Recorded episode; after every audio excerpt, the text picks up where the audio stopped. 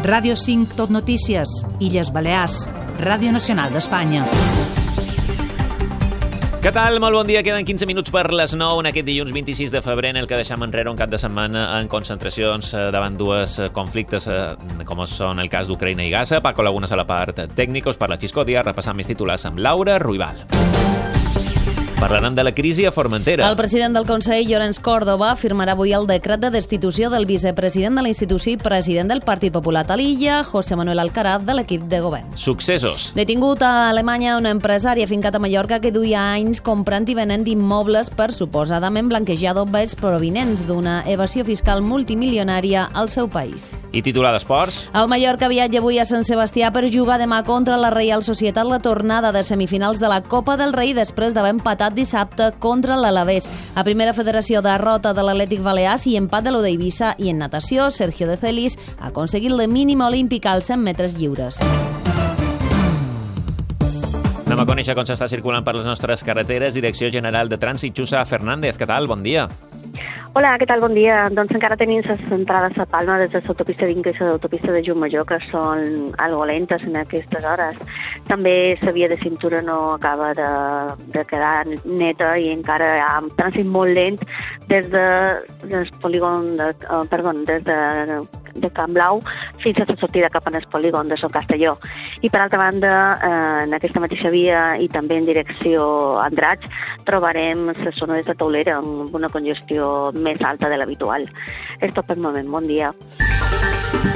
I també volem saber quina és la previsió del temps per a les pròximes hores. Agència Estatal de Meteorologia, Laura Vilà, bon dia. Bon dia, el vent és moderat al sud-oest amb intervals de fora i ràfegues de 60 a 70 km per hora, però disminuirà a la tarda a vent moderat o fluix de component oest. El cel està ennubulat o cobert amb pluges generalitzades i tendirà durant la tarda a intervals ennubulats amb xàfecs dispersos, ocasionalment acompanyats de tempesta i de calamarsa petita. Les temperatures diurnes amb pocs canvis o en lleuger descens marcaran 18 graus a Formentera i les mínimes en notable ascens s'aconseguiran al final del dia i marcaran 12 graus a Formentera, 10 a Palma i 9 a Maó i també a Eivissa. És una informació de l'Agència Estatal de Meteorologia. Començant parlant de política, perquè avui seguirem molt pendents de Formentera. El president del Consell, Llorenç Córdoba, firmarà el decret de destitució del vicepresident i també president del PP a l'illa, José Manuel Alcaraz, de l'equip de govern, tot arran d'una infiltració intencionada a premsa on s'acusava Córdoba d'ampliar el seu personal de confiança amb un lletrat al qual se li hauria donat un extra de 1.200 euros. És el darrer capítol d'una crisi que se, suposa de, que se suposava tancada i que va començar amb l'expulsió de Córdoba de la coalició Sa Unió per Formentera, de la que en feia part el Partit Popular Popular en compromís després d'anunciar que es plantejava deixar de donar suport al govern de Proens. El president diu que ha pres aquesta decisió per mancar de confiança i d'ètica. Escoltam Còrdoba. Al final he hagut de prendre la decisió de, de cessar en el senyor Alcaraz per falta de confiança i, i bé, doncs, en, en prou de que, de que puguem tirar per endavant en el Consell i siga bastant més, més fàcil es funcionar. Hasta ara doncs, eh, hi havia un, una espècie de bloqueig eh, fet a posta i mal intencionat. Avui s'espera també una resposta per part de la coalició política Sa Unió. I cap de setmana de reivindicacions a les illes, començant pel segon aniversari de la guerra d'Ucraïna, que ha deixat manifestacions per totes les ciutats del país. Alex Aloi, bon dia. Bon dia. Un conflicte que en els darrers temps ha quedat una mica en segon pla per altres guerres com la d'Israel i Hamas. Han volgut saber una mica més de la vida i de les esperances d'alguns dels 2.000 refugiats ucraïnesos que continuen a Mallorca. La comunitat ucraïnesa ha sortit aquest cap de setmana al carrer per recordar que encara hi ha una guerra a Europa. Un conflicte que està ben a prop. Anastasia Vach es la presidenta de Mar Ucraïna. Seguimos necesitando que la gente aporte uh, pues medicamentos que tenga en casa, pañales de niño, pañales de, de adulto para, para, que lo podamos llevar a los hospitales, que, que, que, que siga esta ola de solidaridad que, que, hubo al principio, porque de verdad que lo necesitamos más que nunca. Necesitamos que vuelvan a recordar que, que Ucrania está en guerra. ¿Dónde está? No se ven las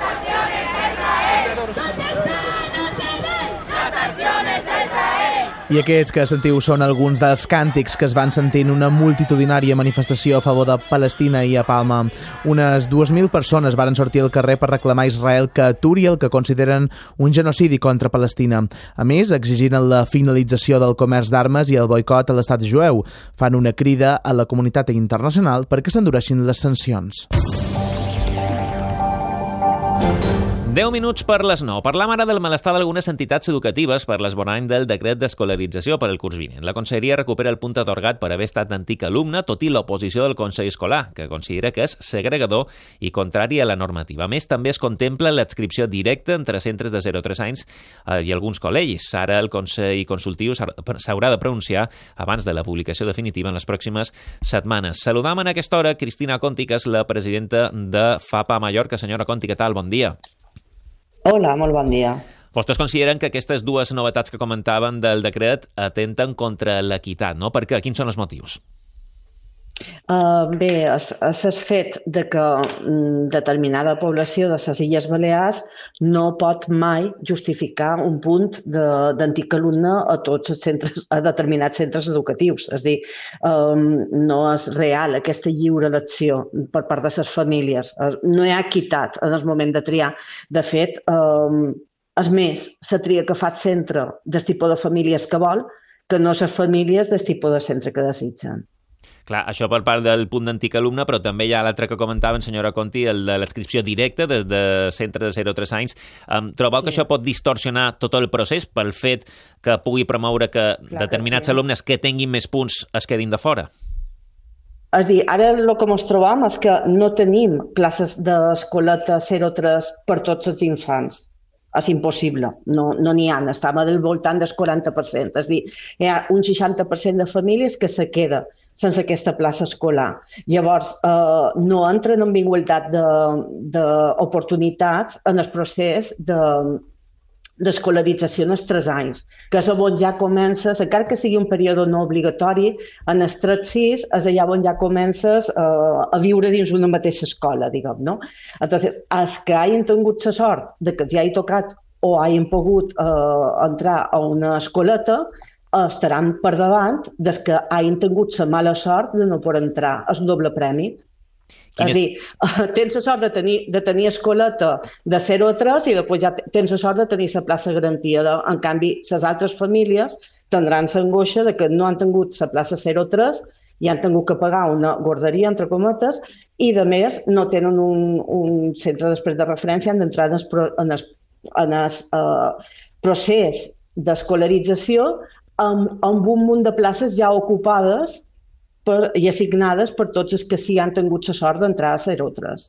Clar, la pregunta... No sé si m'explic, perquè és un poc complicat. Sí, bueno, és, un, és un poc complicat, però, però com bé també sí. remarcaró, perquè també, clar, una de les preguntes seria perquè eh, el govern pensa en vostès que estaria eh, bueno, eh, enfrescat en aquesta idea de, de, de posar aquests dos punts Home, i també nosaltres... com, com afectaria la reducció Som... de zones escolars de 8 a 3. Uh, nosaltres consideram, o sigui, que aquí darrere hi ha una, una petició, i sabem, d'un sector de l'escola concertada, d'un tema de clientelisme. I és, és veritat, i ho sabem, i no, no, no, és, no és un secret, que el govern de, del Partit Popular està eh, actuant afavorint aquesta, aquest sector, de, o aquesta part de, dels nostres infants. I després, el del canvi de les zones escolars també, es, mm, tornem a lo mateix, també han dit que llevaran els acords d'escolarització equilibrada, que se trata que quan arriben alumnes en determinades uh, situacions personals i necessitats especials, siguin distribuïts equitativament entre tots, entre tots els centres de la zona. Això, Palma, no s'ha arribat a posar mai en marxa, perquè sempre hi ha hagut dues patronals que s'han oposat a fer-ho. És dir, aquí el que ens trobam a vegades és una selecció de l'alumnat per part de les escoles, d'escoles sostingudes en fons públics. No ens oblidem que són un servei públic que ho pagam entre tots i que se permeten, en algunes ocasions i en alguns centres, pues, seleccionar l'alumnat que hi va. I una darrera pregunta, senyora Conti, com pot influir la lliure d'elecció de llengua en el procés d'escolarització, en el sentit si pot haver un augment de les peticions de, de canvis de centre? Mm, no crec que hi hagi cap petició de canvi de centre per motiu de llengua. Crec que en el final, quan les famílies s'informin de lo bo que és pel seu fill eh, que se converteixi en un bilingüe total, en català i en castellà, entendran que la manera d'estudiar que tenim actualment, d'acord a les necessitats de quan acabin el programa, el període d'escolarització obligatòria que, que domini les dues llengües, és, és el millor que poden fer pels seus fills. Idò, Cristina Conti, presidenta de FAPA Mallorca, gràcies per haver-nos atès en aquests minuts a Ràdio Nacional. Gràcies i molt bona setmana a tots. I anem ara al camp, eh, canviant de tema, perquè els parcs fotovoltaics en sol rústic de cada vegada proliferen més i amb més hectàrees a Mallorca. Ara mateix hi ha uns 80 en tramitació i és previst que es continuïn aprovant noves sol·licituds. Molts de propietaris de finques opten per dedicar-hi el terreny disminuint el dedicat a l'agricultura. Margalida Blanquer, bon dia. Bon dia. Els ecologistes de la plataforma Renovables sí, però així no, critiquen que no hi hagi una planificació territorial i energètica i que no s'hagi decidit encara on s'han d'ubicar aquests parcs fotovoltaics. Asseguren que el sol rústic ja està molt artificial artificialitzat i hauria de ser una prioritat protegir-lo. La majoria d'espais en tramitació són de petits propietaris que reben una oferta suculenta per grans empreses. Catalina Rosselló, portaveu és un guany econòmic per un temps concret, que en realitat moltes vegades aquell lloguer se'ls hi paga de cop tot el lloguer per 25 anys, que és el temps que ha d'estar que, una, que, un, que una instal·lació fotovoltaica a sol rústic té, 25-30 anys, que se li paga de cop, que en principi poden pareixer una quantitat eh, interessant, però que en realitat, si ho dividissin per mesos, i realment és un, és un lloguer molt, molt minso. En aquest sentit, demanen que es posi en marxa una política que garanteixi el, la subsistència dels pagesos. Hem de parlar també, Marga, de successos. Així és, controlat un incendi de 0,35 hectàrees de canyís al Parc Natural de Salbufera, Mallorca, que va començar ahir de les 11 del matí i va quedar controlat dues hores després. El foc es va iniciar al municipi de Sa Pobla, al voltants de la carretera que limita el parc pel nord. També en successos ha estat detingut a Alemanya un empresari fincat a Mallorca que duria anys comprant i venent immobles per suposadament blanquejar dobbers provinents d'una versió fiscal multimilionària al seu país. La detenció forma part de l'operatiu internacional posat en marxa per la Guàrdia Civil amb el suport de la policia alemanya a Cala Ratjada i Capdepera. En els esports, el Mallorca parteix avui cap a Sant Sebastià. Demà jugarà la tornada de semifinals de Copa contra la Real Societat. Ho farà amb Raillo, que es va perdre l'anada per sanció. Els vermells, això sí, uh, ho faran després d'haver empatat dissabte a Vitoria, 1-1 contra l'Alavés. A Primera Federació, l'Auda Eivissa ha perdut el colideratge del grup 2. Els de Guillermo Fernández no van passar de l'empat de 0 camises davant el Mérida. Más allá de las frustraciones que, que se tienen cuando, cuando no se gana, eh, faltado hoy es haber podido meter un gol y a partir de ahí a ver qué hubiera pasado. ¿no? Dicho eso, creo que ha habido condicionadores hoy en el, en, el, en el, juego que nos ha impedido a lo mejor en algunas situaciones eh, pues hacer las cosas mejor, de una manera más fina y tenemos que seguir trabajando en lo mismo. ¿no? Els pitius són ara segons en solitari perquè, a més d'empatar, es varen veure perjudicats per la victòria del Castelló contra l'Atlètic Balears, 0 a 1. Els blanquiblaus segueixen a 6 punts de la permanència. En futbol sala, victòria de la Mallorca Palma Futsal 5 a 1 davant el Gimbi Cartagena, que es manté a la quarta posició de la classificació als mallorquins i un apunt de natació. Sergio de Celis ha aconseguit la mínima olímpica per als Jocs de París. Ho ha fet a la prova dels 100 metres lliures on ha guanyat l'O i ha aconseguit un nou rècord d'Espanya. I en la informació cultural parlant de Lorenzo Santamaría. Para que no me olvide el cantant s'acomiadarà dels escenaris aquest divendres al Teatre Principal d'Inca després, després de 50, 54 anys de carrera musical. Santa Maria ha triat el dia de les Illes Balears i Mallorca per dia 10. Va iniciar la seva carrera en 1970 com a líder del grup Z66 i ja en solitari va aconseguir nombrosos èxits que varen ser número 1, com aquest, para que no me olvides, que sentiu de fons para que no...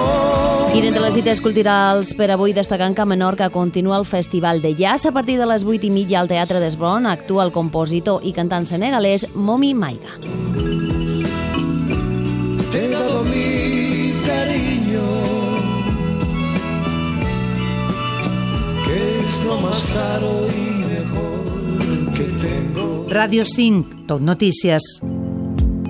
Un minut per les 9, repassam, Àlex, altres previsions del dia. Pendents avui del balanç que fa la Conselleria d'Afers Socials del Servei d'Atenció 24 hores a víctimes de violència masclista. També la Fundació Impulsa actualitza l'índex de competitivitat global que mesura la posició competitiva de les Balears en relació a altres regions europees. I, havia, i avui, així mateix, coneixerem els detalls de la implantació del grau de farmàcia en la Universitat de les Illes Balears a partir del curs que ve. I acabam amb la bona notícia. El Consell de Mallorca oferirà el mes que ve cursos de formació per recuperar oficis tradicionals com la construcció en pedra en sec o marger, aprofitament forestal o gestió de muntanyes, una formació dual per a persones desocupades des del SOI. Amb aquest darrer punt arribam a les 9 del matí, tornem amb més informació en els butlletins de les 10.